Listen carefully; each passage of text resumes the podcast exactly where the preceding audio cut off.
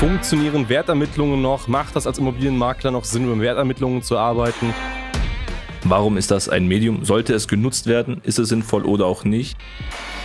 Aber warum ist es jetzt entscheidend, diese Wertermittlung zu haben?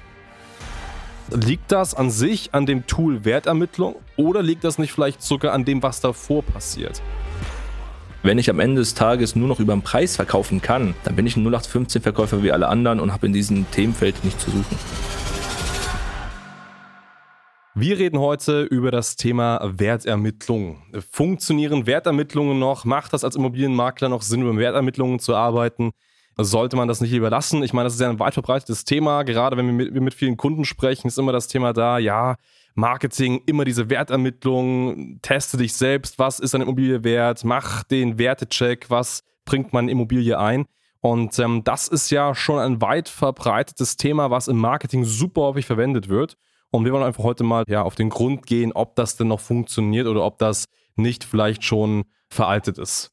Definitiv, also wir reden ja tagtäglich mit, ich sag mal im Schnitt 20 bis 30 Maklern und wenn wir hier nachfragen, was ist das Tool Nummer eins, es ist die Wertermittlung. Also man kommt nicht drum herum. Viele lieben es, viele hassen es. Die Frage ist ja jetzt grundsätzlich, die wir uns heute hier im Podcast stellen, warum ist das ein Medium? Sollte es genutzt werden? Ist es sinnvoll oder auch nicht? Und ich kann hier aus meiner Perspektive schon mal sagen, ein ganz klares Ja. Ich werde dann nachher mal ein bisschen was aus der Sales-Sicht sagen. Aber du bist unser Marketing-Experte, Hans. Warum brauche ich das oder brauche ich es überhaupt? Ja, richtig.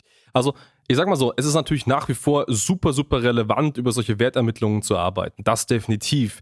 Es ist aber nicht, und das ist ein wichtiger Ansatzpunkt, der einzig relevante Schlüssel.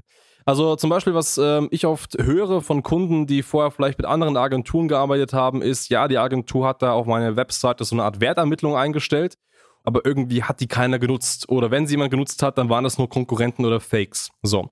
Und an dieser Stelle muss man sich erstmal ganz klar fragen, okay, woran liegt das? Liegt das an sich an dem Tool Wertermittlung oder liegt das nicht vielleicht sogar an dem, was davor passiert? Und das ist konkret der relevante Punkt. Also Wertermittlung ist nicht gleich, ich packe das auf die Seite und sofort funktioniert das und ich bekomme die Leads und alle wollen wissen, was ihre Immobilie wert ist. Ich rufe die an und mache einen Alleinauftrag draus. Nein, es ist einfach so, dass ich davor schon eine gute Arbeit machen muss. Und diese Arbeit davor, du kannst gleich noch was aus Sales-Sicht sagen, was es dann bewirkt, aber die Arbeit davor, gerade aus Marketing-Sicht, ist das, dass ich einfach sehr, sehr relevante Kampagnen schalte, die erstmal stark zu meiner Zielgruppe passen. Und das ist der erste wichtige Schritt. Das heißt, dass ich zum Beispiel schaue, wenn ich jetzt Leute habe, vielleicht aus Scheidungsgründen, ihr Haus verkaufen wollen, dann mache ich eben eine Werbekampagne, wo ich sage, gut, hey, aktuell schwere Zeit, du hast eine Scheidung, die bevorsteht, das ist sehr stressig und dann gibt es noch dieses große Fragezeichen, was passiert eben mit der eigenen Immobilie? Wir sind dein Partner, wir geben dir hier ein paar Tipps, wie du das schaffen kannst. Und so baue ich eben Vertrauen auf, liefere ein bisschen Content durch Blogartikel zum Beispiel, durch Erklärfilme zum Beispiel und wenn ich das nach und nach aufbaue, dann kann ich, sobald die Person rein emotional sich mit mir befasst hat und gesagt hat, hey, diese fünf Tipps zum Verkauf in der Scheidung haben mir super viel gebracht. Ähm, jetzt möchte ich gerne mit der Person, die diese fünf Tipps geschrieben hat, noch ein bisschen näher sprechen und dann kommt eine Wertermittlung.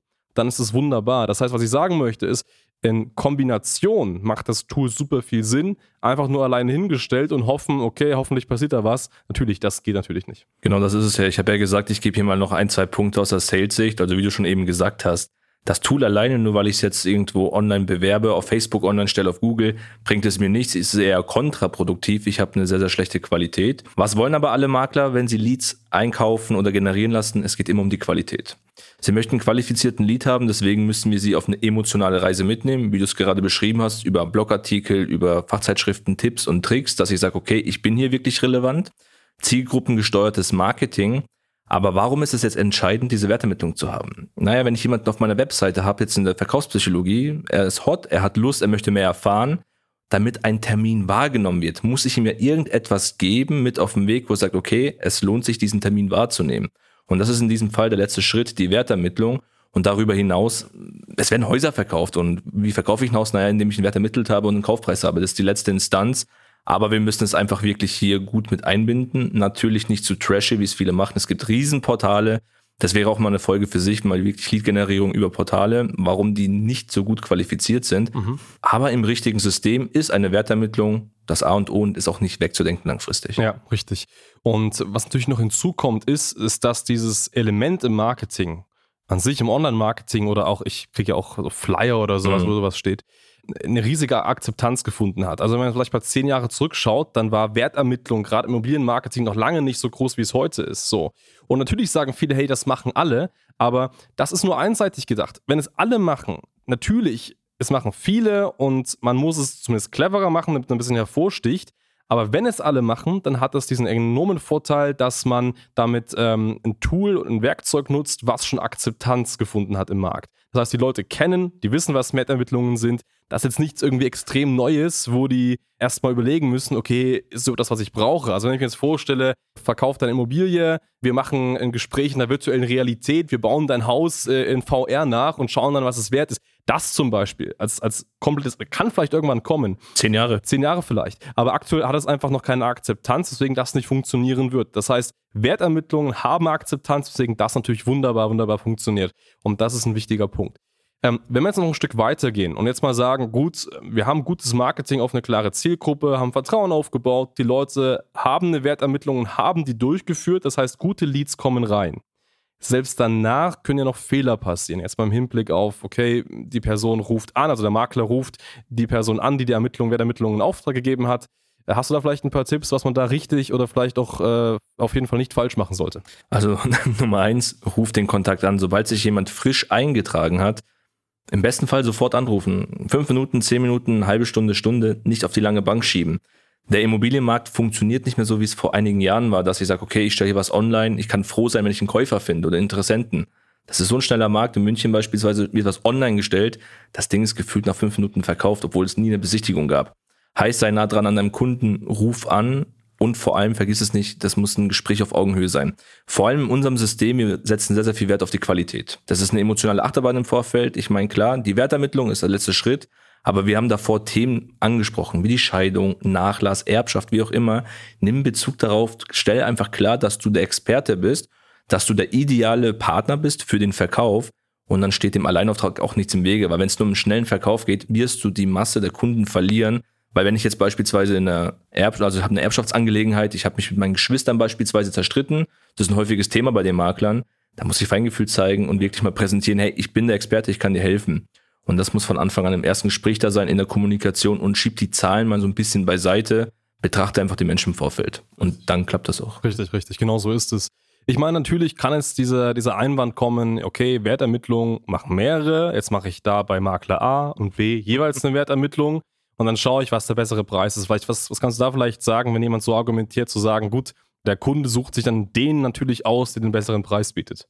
Ist relativ einfach. Also wenn, wenn ein Makler diesen Einwand bekommt und den nicht behandelt kriegt, soll er seinen Job sein lassen. Ja. Weil die Vergangenheit der letzten fünf Jahre zeigt einfach, ich möchte jetzt keine Maklerunternehmen oder Ketten nennen, aber es ist schon häufig aufgekommen, sogar auch medial, dass einfach der Akquiseprozess folgender war. Ich toppe alles um 100 bis 200.000 Euro am Verkaufspreis, um den Auftrag zu gewinnen.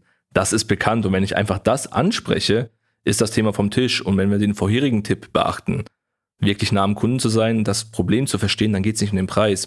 Weil Geld verdienen und ein Haus verkaufen, um das loszuwerden, ist das eine. Aber viele beauftragen ja einen Makler, um sich Zeit zu ersparen. Ich möchte mich mit der Bürokratie nicht auseinandersetzen. Ich möchte mit meinen Geschwistern nicht sprechen.